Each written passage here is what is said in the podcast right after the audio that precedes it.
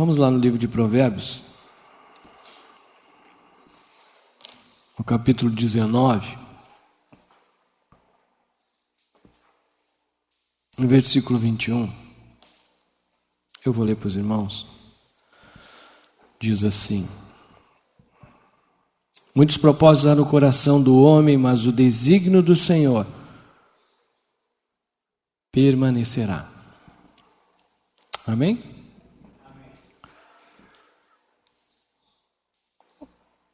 Tudo que o Senhor tem ministrado para mim, para cada um dos irmãos, é para que nós venhamos a nos convencer que o que é dele sempre vai prevalecer, seja na área que for. Consequentemente, se ele prevalece, ele é o melhor para mim e para você. Eu estava sentado ali, o Senhor me lembrava desse versículo. E me lembrava também que eu não tinha como propósito determinado, eu não tinha planejado estar aqui. Creio que muitos dos irmãos também não. Se você for invocar o nome do Senhor, você vai ver que você não tinha planejado nada disso. Mas o propósito dele se estabeleceu e muitas vezes nós viemos nem até sem saber direito o que, é que nós estamos fazendo aqui. E logo quando nós chegamos, é que nem esse processo que a irmã compartilhava em relação ao jejum, é meio estranho, a gente acha algumas coisas diferentes. Eu senti, eu ficava muito bravo era com oralê. Eu chegava em casa e ainda dizia, essas caturritas repetindo o que o outro fala. E depois você vai fazendo aquilo, vai, vai descendo e vai se tornando um desfrute, né? Porque tantas outras coisas a gente gosta, por que a gente não vai gostar de profetizar o que edifica? Mas isso também é um processo. Lá no livro de Atos, no capítulo 9, fala, os irmãos podem abrir lá, da conversão de Saulo, que era um homem que perseguia a igreja, era um homem que achava que estava fazendo o que Deus queria, achava que a vida dele estava no propósito do Senhor, assim como eu e você já achamos e ainda achamos em muitas áreas, assim como as pessoas acham lá fora também. As pessoas acham hoje que, e têm ideias em relação ao que é servir a Deus, o que é estar no propósito de Deus. E este homem não era diferente. E ele tinha um propósito, está relatado aqui, ele falou para que para o sumo sacerdote, está relatado no versículo 1, que ele se dirigiu ao sumo sacerdote e pediu umas caças porque ele ia até Damasco. Então ele tinha como propósito dele ir até Damasco. Mas no meio do caminho, o desígnio do Senhor começou a prevalecer na vida dele. E sempre quando Deus tem um propósito na vida de um homem, conforme também nós profetizamos no início em relação às circunstâncias externas, que nós somos atribulados, mas não desanimados, porque aquela tribulação ela vem para exterminar aquilo que impede de nós reconhecermos a soberania de Deus, ou seja, a força do ego, do braço, aquilo que eu acho que é certo ou errado. Porque quando eu tenho convicções do que é certo e do que é errado, eu começo a agir por aquilo que eu tenho como verdade. Então Deus tem que subjugar, exterminar aquilo que eu tenho como verdade para colocar uma verdade. Amém? Porque não tem como você encher algo que já está cheio. Os irmãos concordam com isso? Então, se eu estou cheio de mim mesmo, primeira coisa que eu tenho que fazer para encher da vontade do Senhor é esvaziar. Você já esvaziou uma garrafa? Hoje de manhã estava esvaziando a garrafa, você faz assim, depois ainda dá uma sacudida nela, assim, para ver se sai tudo, né? Porque tem que sair tudo. Aí depois que está vazio, você começa a encher de novo. Naturalmente, o homem não gosta de ser esvaziado. Não sei se os irmãos concordam com isso, eu não gosto. O eu não gosta. Mas depois que você está vazio e começa a se encher do outro, você diz: ai, que coisa boa que como foi bom ser esvaziado. E aqui Deus tinha que esvaziar Saulo para tornar ele uma vasilha chamada Paulo, um homem que ia fazer o que Deus queria que ele fizesse. E assim, Deus falou com, comigo e com cada um dos irmãos. Você estava indo para Damasco também, cheio de ideias, vou chegar lá, vou fazer isso, vou fazer aquilo, depois vou para cá, vou para lá, e o Senhor diz, eu vou, vou cortar essas tuas ideias aí, tu já não vai mais para lugar nenhum. E tu vai para onde eu quiser que tu vá. E no início a gente resiste, a gente não gosta. Mas depois a gente vai vendo que a alma se acostuma com tudo. E você vai desfrutando daquilo. E você vai vendo como é bom, como é agradável viverem unidos os irmãos. Mas para colocar a unidade, você tem que fazer o que? Esvaziar da divisão. O que traz a divisão, o que traz as contendas? Maneiras diferentes de ver as coisas. Por isso que o nome divisão são duas visões.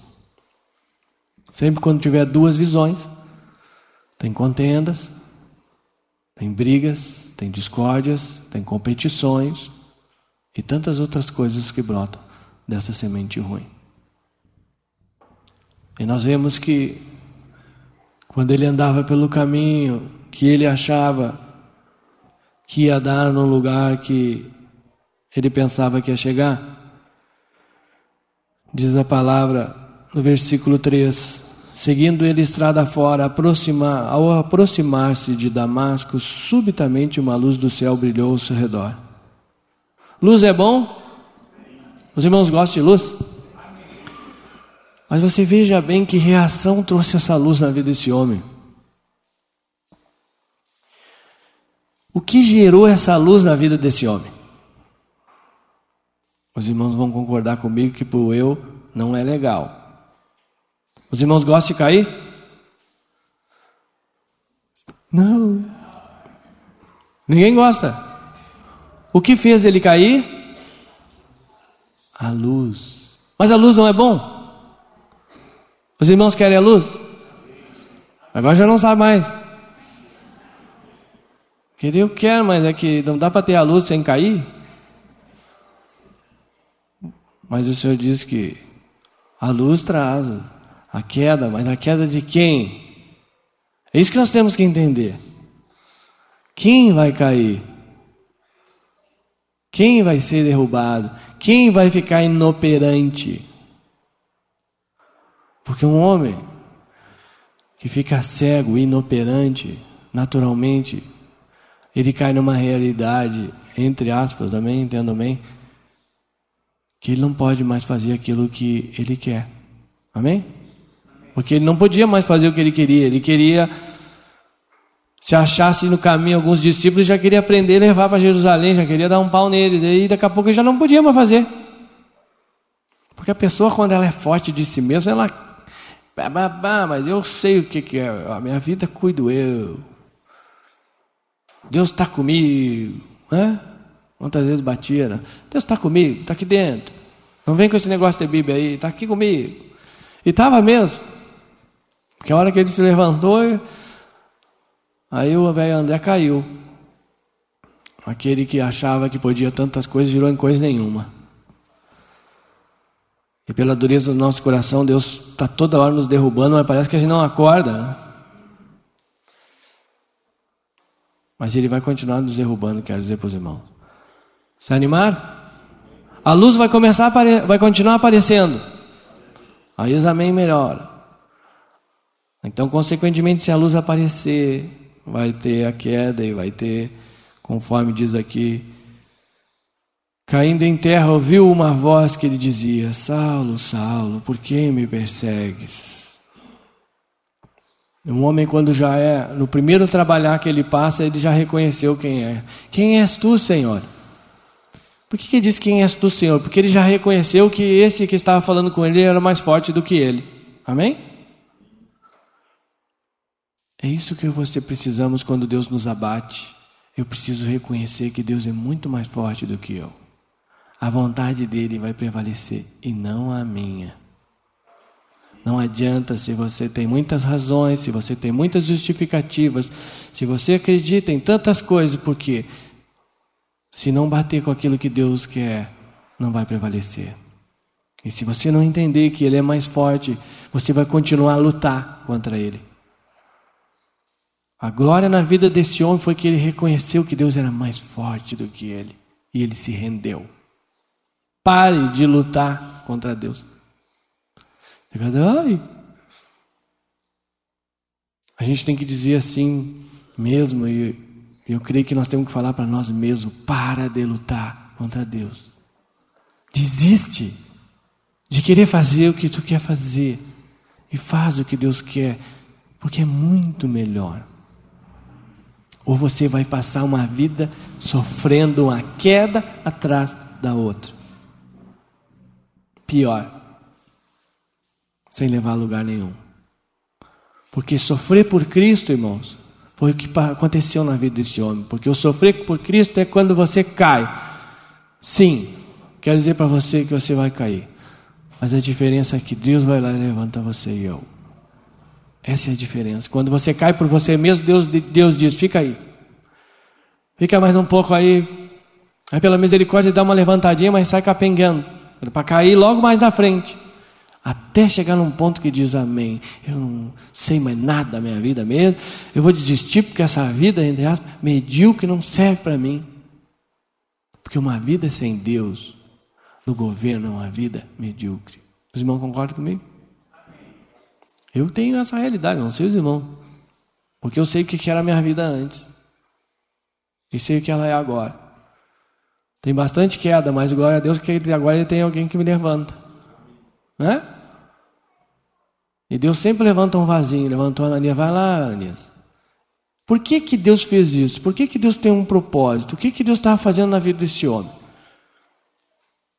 É outro algo que a verdade vai nos libertar, que muitas vezes a gente não tem. Depois os irmãos vão meditar, vão ver, vão, vão ver que Deus chamou um vaso lá para ser usado para curar ele, para trazer a visão de volta para ele, para tornar ele operante novamente. Amém? Só que agora ele ia operar no propósito de Deus, não mais no dele. É isso que Deus está fazendo na minha vida, na vida dos irmãos, todos os dias. Porque isso aqui a gente olha uma situação, a vida desse homem, mas isso aqui Deus mostra para mim, para você, que são cada área da minha vida e da sua, Deus vai fazendo isso. Tuque, tuque, tuque, tuque. Quebra aqui, quebra lá. Quantas situações a gente passa, daí amanhã a gente, glória a Deus, aprendi. Aí vem outra, não é assim? E vai até a volta de Jesus. E quando Ananias, que era o vasinho que Deus chamou para ser usado para dar a visão de volta para ele, ele começou a relatar, a querer dizer para Deus o histórico daquele homem. Amém? E eu vou dizer uma coisa para vocês: glória a Deus, irmãos, que Deus não olha o histórico. Amém? Eu creio que alguns irmãos têm uma realidade maior do que, do que eu, porque o histórico é um pouquinho pior. Hã? Porque todo relato, ele, ah, ele fez isso, ele fez aquilo, ele faz aquele outro, ele quer pegar os teus santos, ele quer não sei o quê. Ah, ele está dizendo, Ananias, ele queria pegar meus santos, mas é era eu que estava usando ele para pegar os santos, para os santos virem antes, para depois vir ele. Que glória! Hein? Os irmãos querem nisso? Porque Deus já conhecia Saulo antes de ele conhecer o Senhor. Mas ele estava olhando o coração e dizendo: esse, esse homem me serve, ele acha que está fazendo o que eu quero. Porque eu e você, onde nós estávamos andando para lá e para cá, Deus olhou no meu coração, no seu, e disse: Olha ali que potencial que tem esse homem de fazer um estrago nas trevas, e ele está lá trabalhando para eles. Vou tirar ele de lá. E assim aconteceu com Saulo. E ele disse: Ananias, Ananias, o negócio é o seguinte, rapaz, eu tenho aqui, ó, o Senhor diz aqui no versículo 15: Vai, porque esse é um instrumento escolhido. Então Deus estava dizendo assim: ó, Eu tenho um propósito na vida dele. Amém? Então os irmãos reconhecem que Saulo tinha um propósito na, da vida dele e Deus tinha outro. Qual prevaleceu? Pois eu quero dizer uma coisa para os irmãos: Deus tem um propósito na tua vida e na minha. Qual vai prevalecer? Pois se precisar você ficar a vida toda caindo e tomando pau, é isso que vai acontecer. Porque Deus não desiste de nós, porque mesmo nós sendo infiéis, Ele permanece fiel. Ou seja, o propósito dele vai ser estabelecido. Ele disse para Ananias, o negócio é o seguinte, é um instrumento para mim. E eu vou ensinar ele uma coisa que ele não sabe. Pois o Senhor vai ensinar eu e os irmãos algo que nós não sabemos também. Versículo 16: Pois eu lhe mostrarei quanto lhe importa sofrer pelo meu nome. Sofrer não é uma coisa que soa bem aos nossos ouvidos. Soa? Às vezes o Espírito perguntava: Você quer sofrer? Não, eu não quero. Quem é que quer sofrer? Pastor, tu é louco? Tu acha que eu quero sofrer? Porque a gente não tem realidade do que é sofrer pelo nome de Deus. Sofrer pelo nome de Deus é desfrute. Amém? É quando você está louco para dar um cutuca na orelha do outro e diz: Um Buda. Isso é sofrer? Isso é bom? É bom ou não? Então esse sofrer não é tão ruim. A gente precisa renovar nossa mente. O que é sofrer pelo nome do Senhor? Aí o Espírito pergunta para mim, para você: você tem sofrido pelo nome do Senhor? Ou você tem sofrido porque está no chão cego? Você tem sofrido por quê? Porque você está lutando contra Deus? Ou você tem sofrido porque você está andando com Ele? É por isso que o Senhor diz, e todos os dias Ele faz isso na minha vida e na sua: boto diante de vós a bênção e a maldição. Você escolhe. Assim aconteceu na vida de Jeremias. Nós não meditamos Jeremias capítulo 12 essa semana? Os irmãos meditaram? Vamos lá? Que benção, né? Hoje nós vamos sair orando para o Senhor: Senhor, eu quero sofrer. Hum? Vão? Pelo teu nome. Amém, irmãos? Pois as coisas de Deus são loucura para aquele que se perde. Porque eu pedir para Deus para sofrer é loucura. Amém? Mas quando eu tiver a realidade do que é sofrer pelo nome do Senhor, eu quero dizer para os irmãos que nós vamos pedir. Eu quero sofrer por ti, Senhor, porque eu sofrer por ti é negar a vida da alma. Os irmãos querem negar a vida da alma? Então os irmãos querem sofrer pelo nome do Senhor. Ah, é assim? Ah, então eu já estou gostando. Viu como? Tudo depende de como a gente viver. Por isso que a Bíblia diz: se os teus olhos forem bons, todo o teu corpo irá bem. Tudo depende de como você vê. É por isso que nós temos que renovar nossa mente. Porque somente assim nós vamos ser transformados a maneira de nós ver as coisas e, consequentemente, vamos desfrutar da boa, agradável e perfeita vontade de Deus. Romanos 12, 2. Só assim, irmãos. É por isso que ele teve. Por que simplesmente caiu e por que, que Deus tirou a visão dele? Porque tem um mistério aí. Naquele momento ele parou de ver como homem natural. E quando recuperou a visão, ele começou a ver diferente. Amém? Pois quando você vivia lá no mundo, você via de um jeito. Deus derrubou eu e você, nos trouxe para cá. E em nome de Jesus, por fé, nós vemos diferente já, não vemos? Quantas coisas você já vê diferente que você via antes? Então foi bom. Então, se foi bom até aqui, por que, que nós começamos a resistir agora? Porque a gente ainda não crê que isso é o melhor para nós, porque nós ainda temos muitos conceitos, muitas opiniões, muitas vontades. Nós ainda somos fortes em nós mesmos. Mas não se preocupe, porque nós vamos ficar bem fraquinhos. Fraquinho para nós mesmos, mas forte para o Senhor. Jeremias capítulo 12 fala da queixa de Jeremias, amém? Tudo que Deus estava trabalhando na vida de Jeremias, porque Deus tinha um propósito na vida de Jeremias. Jeremias, irmãos, o momento que ele falava, a voz do Senhor era só ele que falava. O resto, tudo externo, outros profetas, todo mundo era contrário. Sabe o que é Deus chamar uma pessoa para realmente fazer diferença? Foi esse Jeremias. Pois é o mesmo chamado que eu e você temos para fazer a diferença. Amém? Pois esse homem sofreu irmão todo porque ele falava o que Deus queria e fora não tinha um que concordava com ele.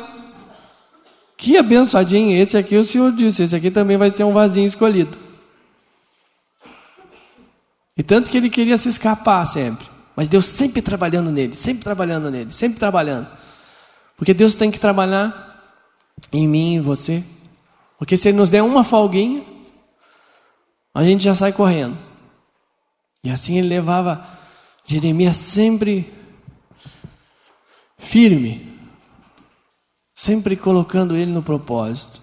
E aqui houve uma situação que está relatado lá no capítulo 11, que Deus trabalhou fortemente na área emocional dele, porque ele ficou sabendo que a sua família estava conspirando contra ele. E isso, naturalmente, eu creio que não é bom para ninguém. Amém? E essa situação levou ele, juntamente com outras situações, a se questionar, a questionar Deus. E aqui ele faz uma pergunta que eu creio que muitos e muitos de nós já fizemos: por que, que prosperam os ímpios aí fora e a gente está na igreja todo dia e toma só pau e pau? Você já perguntou isso alguma vez? Só eu. Mas Senhor, olha lá, ó. Aí a gente fica naquelas assim, vê o cara lá externamente bem, mas como é que eu vou falar de Jesus para ele? Ele passa de carro, estou a pé. Oh, Jesus te amo, é. Eu me perguntava muito isso, achava que tinha que ter, pois eu quero dizer uma coisa para vocês. Deus não vê como o homem vê. Você olha muita aparência, mas eu quero dizer para você, não tem um que não está clamando pelo Senhor aí. Porque esse mundo natural não tem um que está bem sem Deus, irmãos. As coisas externas, se eu e você não sabemos ainda, Deus vai nos convencer que não não supre ninguém. Ela simplesmente passa uma máscara de suprimento, mas que vai chegar numa hora que as pessoas vão ter uma realidade que isso não é suprimento. Porque se não fosse assim, não tinha tanta gente milionária, podre de rica, com depressão socada em quarto escuro, como eu mesmo já entrei. Se fosse assim, não tinha essas situações. Porque nada externo pode nos satisfazer a não ser Deus, irmãos. Porque você sonha sempre, vou comprar uma casa, você compra a casa e diz, aí é só isso? Vem comprar mais uma. Aí compra um carro que outro carro, aquele carro não está bom, já quer outro. É assim, não é? A alma é insaciável. Só que tem gente que só vai ver no fim da vida e uns nem vão ver. Que glória, irmãos. Deus chamou eu e você e nós já vemos diferente essas coisas. Isso é uma glória. E Jeremias estava num processo que nem eu e você. Pô, eu aqui numa lenha. Olha aí, as pessoas tudo zanzando aí. Mas eu também zanzava. Uma hora vai chegar a hora deles. Porque lá em Eclesiastes diz que também há tempo determinado para todo propósito. Amém? Então tem tempo determinado para todos. É por isso que não tem durinho para o Senhor. Tem, é, não chegou a hora. Amém? Porque na hora que chegar a hora não tem creio, não creio. Que nada, irmão. Vai dar vai estar aqui com a mãozinha para cima cantando, oh glória a Deus, aleluia. De terno, de bermuda, de qualquer jeito. E vai chorar de qualquer jeito também. Hein? Ai, que coisa mais linda. E nós vamos ver isso aí tudo. O que Deus fez em mim e você vai fazer. Não tem durinho para Jesus, irmão. Tem ainda não chegou a hora. Amém? Por isso que quando você for questionar, diz: Não chegou a hora. Vai chegar. Hein? Aí pode orar para o Senhor: Senhor, pega logo. Hum? Acelera a hora desse aí, eu estou tão louquinho para ver ele lá comigo de mãozinha dada, aleluia, glória a Deus. Hã? É uma benção, não é? Pensa naquele assim, batalha, me dá a mãozinha, dá a mãozinha aqui. Hum, vamos nós dois juntos agora. Oi, glória a Deus. Que coisa mais lindinha. Tem uns que a gente acredita, não acredita, né? Pois eu quero dizer para você, vão tudo ficar de mãozinha para cima. Pois a Bíblia diz que toda língua confessará e todo joelho se dobrará que Jesus é o Senhor. Se animaram? Porque esse é o propósito de Deus. E o propósito de Deus prevalecerá. Amém?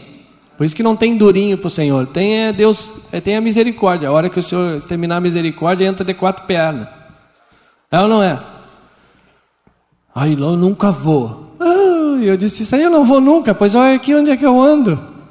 Se tivesse gravado uma fita, ia ser uma comédia. Né?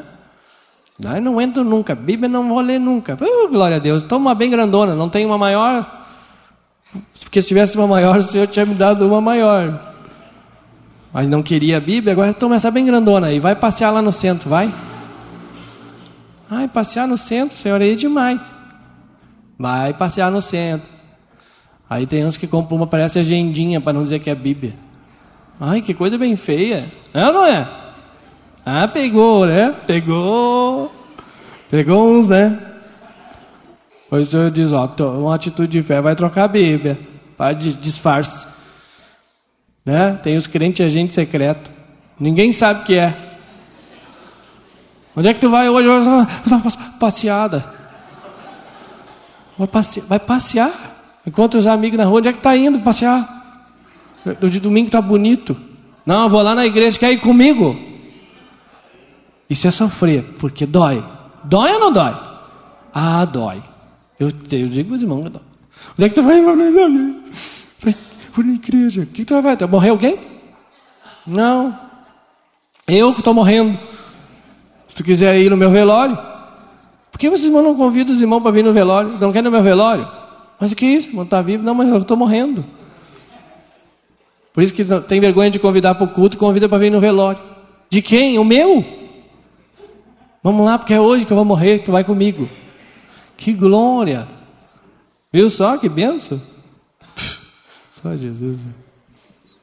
Então você vê, irmãos, que é uma benção. É um desfrute, né? Estão tudo loucos esse povo. Pois o Senhor disse que os loucos verão a Deus, né? Porque realmente as, aquilo que é loucura para os que se perdem é poder para nós. Amém? É poder de Deus. A loucura natural é poder de Deus. Então vamos ficar tudo louquinho. E esse Jeremias já estava ficando louco. Ele não estava entendendo mais nada. Mas não se preocupe, porque sempre quando você não entende as coisas e você perguntar para a pessoa certa, você vai receber a resposta certa. Isso aconteceu com Jeremias, aconteceu com Ananias e acontece comigo com você. Toda vez que você perguntar, se você está confuso, se você não tem resposta, é porque você está perguntando para a pessoa errada. E você veja bem que como Deus tinha um propósito, diz ali no finzinho do capítulo 11 de Jeremias, no versículo 18, em relação a toda essa situação que está acontecendo na vida dele, que o Senhor me fez saber e eu soube. Quem fez ele saber? O Senhor. Ele soube do que? Que os familiares dele estavam maquinando mal contra ele. O Senhor fez ele saber. Porque tem tempo e propósito também para a hora de saber as coisas. E Deus olhou para Jeremias e disse: Agora é a hora dele saber isso. Estão tramando e querem te matar. Aí ele começou a choramingar. Versículo 19 do capítulo 11: Eu era como um cordeiro que é levado ao matadouro, porque eu não sabia que tramavam projetos contra mim. Ai, olha o que estão fazendo comigo. Que judiaria de mim, tão queridinho. Eu nem sabia, estava em morrer. Pode te fazer. Porque se tu não está sabendo, é porque Deus não quis que você soubesse. Amém? Mas não se preocupe, porque na hora certa você vai saber. E assim aconteceu com Jeremias. E por não entender, ele foi se queixar, que é o capítulo 12. Aí Deus estava dizendo: Eu tenho um propósito, Jeremias, na tua vida, eu tenho que fazer isso, homem. Pois Deus tem um propósito na vida dos irmãos, Ele tem que fazer isso. Deus tem um propósito na minha vida, Ele tem que fazer isso. E a resposta de Deus, os irmãos sabem, está relatado no versículo 5 do capítulo 12. Vamos fazer uma hora ali? Vamos fazer uma oração de pé? Bem bom? Essa resposta tem que descer bem. Então fica de pé para ela descer. É uma glória. Vamos chamar os levitinhos aqui. Que benção. Jesonitas. Que glória. Então, primeira coisa, irmãos. Eu tenho uma convicção que os irmãos devem ter alguma queixa. Amém? E eu também. Eu tenho convicção que alguns processos de Deus trabalhar na minha vida e na dos irmãos nós não entendemos. Mas o Senhor vai responder para nós hoje de manhã. E tu vai parar de se queixar, tu vai parar de reclamar, e tu vai parar principalmente de lutar contra Deus. Porque Deus tem um propósito, tem uma vontade. E você não vai conseguir impedir. Se você tentar, você só sofre com isso. Vai passar ano, vai passar décadas, e você vai ser sempre o mesmo, vivendo sempre do mesmo jeito, e sempre se sempre murmurando, reclamando e perguntando por quê. Porque o que mais um, uma autodefesa da alma tem é perguntar por que Deus está permitindo isso na minha vida. Porque se Deus está permitindo isso na minha vida é porque eu estou fora do propósito dele. Essa é a resposta para você e para mim. Toda vez que você estiver passando situação difícil e você for perguntar, Deus está dizendo você está rebelde, você não está fazendo o que eu quero que tu faça e é isso que vai te acontecer todas as vezes. Amém? Amém? E assim, Jeremias, vai acontecer contigo porque eu tenho que te enfraquecer, porque para ti ser um homem que vai falar sem ter ninguém que te apoie e todo mundo contrário a você, os irmãos concordam que vai ter que Deus fazer uma obra nesse homem? Você crê que Deus tem que fazer uma obra na tua vida? Na minha? Porque se é para nós fazer a diferença, se é para nós andar numa linha que ninguém mais vai querer andar, e bem pelo contrário, vão começar a se opor a nós, Deus vai ter que nos enfraquecer. Sabe por quê? Porque senão nós não vamos aguentar. Nós não vamos suportar. Ah, é isso, Jesus? Amém. Então faça. Aí? É difícil ou não? Pois se tu te fadigas. Vamos lá, nós juntos. Se te fadigas, correndo, com homens que vão a pé, como poderás competir com os que vão a cavalo? Se em terra de paz não te sentes seguro, que farás? na floresta do Jordão? Amém? Isso é uma resposta divina de Deus, irmãos, para que ele pudesse superar o medo, a ansiedade. Porque se você não consegue suportar uma aprovação de curto período, como vai aguentar um processo externo de todo mundo vir contra, de uma perseguição? Como vai suportar isso? Então, realmente, Deus tem que fazer uma obra na minha vida e na vida dos irmãos. Então, tudo que você tem passado na sua casa, na sua vida familiar, na sua vida secular, na vida da igreja, Deus está dizendo: estou te preparando. Estou quebrando o teu orgulho, estou quebrando o que tu acha que é certo ou errado, estou exterminando com a tua vontade, com o teu propósito, e vou estabelecer o meu. É isso que Deus está fazendo.